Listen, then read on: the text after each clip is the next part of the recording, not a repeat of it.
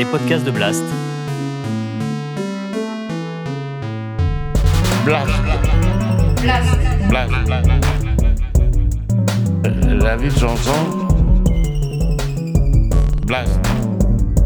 La vie de Jean-Jean. La vie de Jean-Jean.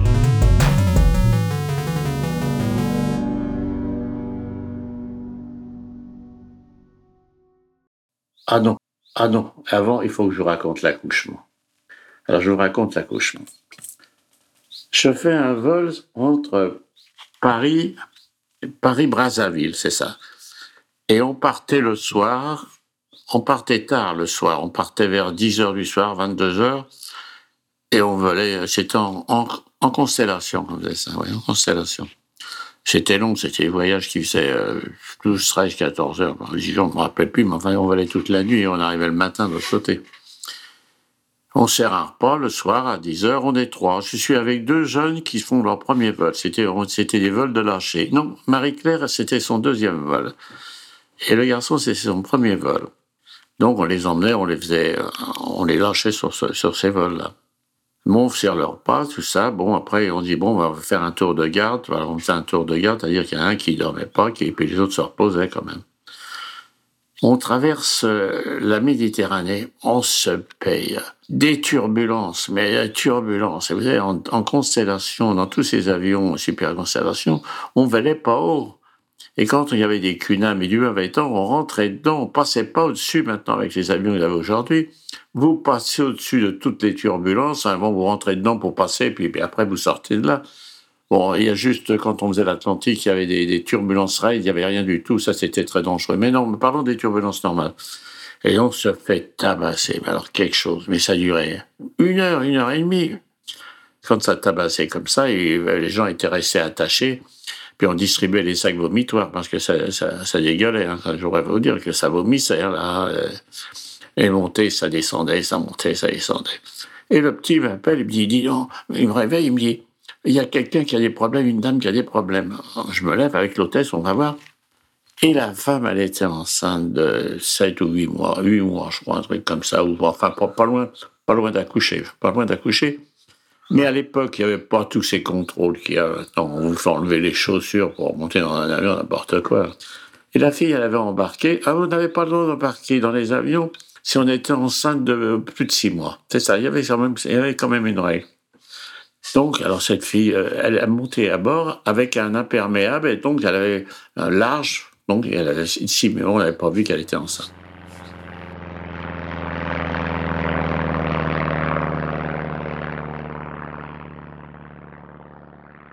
On allonge la femme avec l'hôtesse. Je dis, bon, attends, je vais aller voir s'il y a un médecin à bord. Alors, j'allume les lumières. Je est-ce qu'il y a un médecin à bord? Pas de médecin. Il y avait 400 femmes qui étaient à bord. Il n'y avait pas beaucoup de passagers, il y avait une trentaine de passagers. C'était pas grand comme avion. Je vais voir euh, six femmes, euh, elles n'avaient jamais eu d'enfants. Alors je reviens, je dis, bah, il faut qu'on se démerde, hein, pas dit. Et on avait quand même des petits stages quand même à Air France. On nous avait appris la pince, le péant. Ça fait bien hein, quand on parle de la pince, le péant dans quelqu'un. Hein, c'est une sommité médicale, hein, savoir ce que c'est que la pince, le péant. Et donc, euh, j'ai dit au steward, bon, va chercher des, petits bacs, on avait des bacs en, aluminium, va chercher les bacs, prends des torchons, et puis moi je prends la pince péant, naturellement, la pince péant.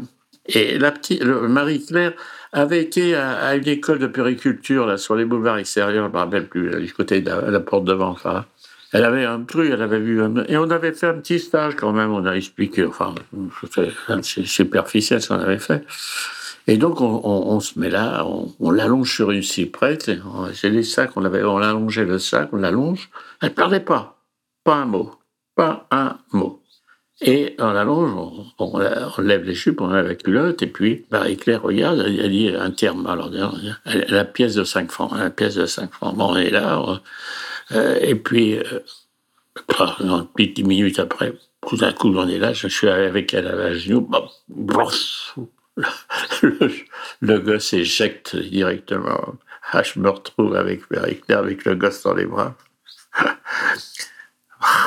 avec ce gosse dans les bras, on était là. La femme ne disait toujours rien, pas un mot, rien. Mais c'est l'anti-turbulence qu'elle a eue. C'est qu'elle a accouché, elle a fait l'accouchement. Parce qu'il y avait des turbulences. On montait, on descendait, on montait, on descendait, on montait, on descendait, on montait. Elle faisait le travail, quoi. Elle faisait le travail, l'accouchement, quoi. Et donc, il sort avec le gosse. Alors, je suis avec le, le gosse. J'ai la pince, le péon. Alors, on met la pince, le péon sur le, sur le cordon ombilical. Ah merde, on n'avait pas pensé qu'il fallait aussi remettre un autre de l'autre côté, puis couper entre les deux pour, récupérer la placenta. Suis aussi, elle va chercher. On a transporté des courriers, du truc. Prends la ficelle qu'il y a sur les courriers, là. Il va chercher, il ramène un bout de ficelle. Et avec un bout de ficelle, on fait le deuxième nœud et on coupe le, on placenta, on coupe le cordon, je veux dire. Et moi, je suis avec le gosse dans les bras. Merde, euh, il, commence à, à, noircir, le gosse. Alors, on l'a, on l'a pris par les pieds comme ça, et on l'a, on l'a secoué un petit peu, l'a secoué avec un coton. On, on, lui a enlevé les, de tout les tas d'aspérité qu'il avait dans la bouche et dans la bouche. La femme n'a toujours pas parlé. Et à un moment donné, j'entends une petite voix qui dit Qu'est-ce que c'est? On dit C'est un garçon. c'est un garçon. Alors on l'enveloppait dans des, dans des, dans des torchons. Hein. On le gosse dans les torchons. Et alors, le pilote, tout ça, euh, les passagers, tout le monde était éveillé, c'était marrant cet avion. Et donc, euh, le, pilote, il, on s'est posé à Bangui. Il a envoyé un message, il a dit on se pose à Bangui, on a un accouchement à bord, vous prévoyez une ambulance et un médecin. Quelle peau j'ai eu ce jour-là, quelle peau, vous vous rendez compte rendez compte, elle a fait une hémorragie, cette femme, dans l'avion, où, le gosse, il, il meurt étouffé, ou j'en sais rien, tout, tout ce qui peut arriver comme connerie, des fois, dans les accouchements. C'est béni des dieux, là. Moi qui crois, moi qui suis athée, là, je dis, on a été béni des dieux. ah oui, là, vraiment, c'était un bonheur, un souvenir inoubliable. Ah là là. Voilà, euh, quand on est arrivé à, on est arrivé à Brazzaville, il y avait le père qui attendait, alors on lui a raconté tout ça. Et, ils, ont, ils nous ont invités à, vivre à Brazzaville pour une vingtaine de jours. Donc, euh, et, au moment de partir, moi, manque de peau, on dit, il y a une réserve, quelqu'un est malade, Jean, il faut que tu partes à Tokyo. Mais, je, je, suis parti, je suis pas parti. Et puis, donc, Marie-Claire est allée avec le CEO, ils étaient passés huit jours là-bas. Alors, on a un beau souvenir, ça. Ah, la journaux, ça, avait fait la presse, je me rappelle à l'époque. Hein. C'est beau souvenir, ça, hein, quand même. Hein. J'ai eu du pot, j'ai eu du pot, j'ai eu du pot.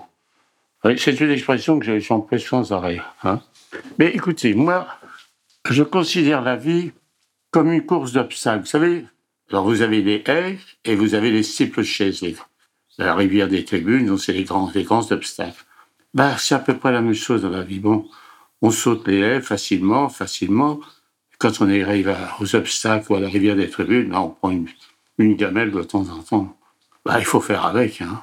On ne peut pas vivre sans, sans, rien du tout. Alors j'essaye de, de dire, mais ça aurait pu être pire. Mais oui, ça aurait pu être pire. Euh, euh, par exemple, descends l'escalier. Bon, je prends, je fais une bûche énorme, je me balance et puis je me relève, je me suis fait mal à la cheville, j'ai mal à la cheville. Bon, c'est pas marrant quand ça vous arrive. Hein. Et puis, euh, après, je dis, putain, j'ai eu du pot, j'aurais pu me casser la jambe. Écoutez, je sais bien, on peut pas toujours dire ça dans la vie, il y a des drames quand même. Hein. Mais enfin, essayez le maximum de, de prendre cette philosophie. Ça aide pas mal, ça aide pas mal. Je vois encore ma petite femme qui, on allait à la Martinique. Je sais pas le descendre, on avait pris les bagages, on allait prendre le taxi. Et puis elle tombe dans les escaliers, enfin, elle s'est pas fait mal. Elle remonte tout ça. Alors j'ai dit, est-ce que fait mal? Je dis rien du tout. Et puis, cinq minutes après, j'ai dit, dis donc, qu'est-ce que tu penses, toi, aujourd'hui hein? Tu ne crois pas que tu as eu de la chance hein? Elle me dit, comment j'ai eu de la chance? Je suis tombé. Mais écoute, Jacqueline, tu t'es pas fait mal, regarde. Tu t'es ramassé, mais on part à la Martinique. Ça t'empêche pas à la Martinique, tu vois, un petit peu. on aurait pu annuler le voyage de la Martinique. Hein. Alors écoute, prends ça du bon côté quand même. Eh bien, ça aide les enfants. Ça aide, hein. Bon. Si vous avez aimé ce podcast, n'oubliez pas de nous mettre des étoiles ou de le partager autour de vous ou sur vos réseaux sociaux. Blast est un média indépendant. Et si tous nos contenus sont en libre accès, c'est grâce au soutien financier de nos blasters et de nos abonnés. Pour nous soutenir, faire un don unique ou mensuel, rendez-vous sur blast-info.fr. Partagez. Voilà. Et likez. Likez.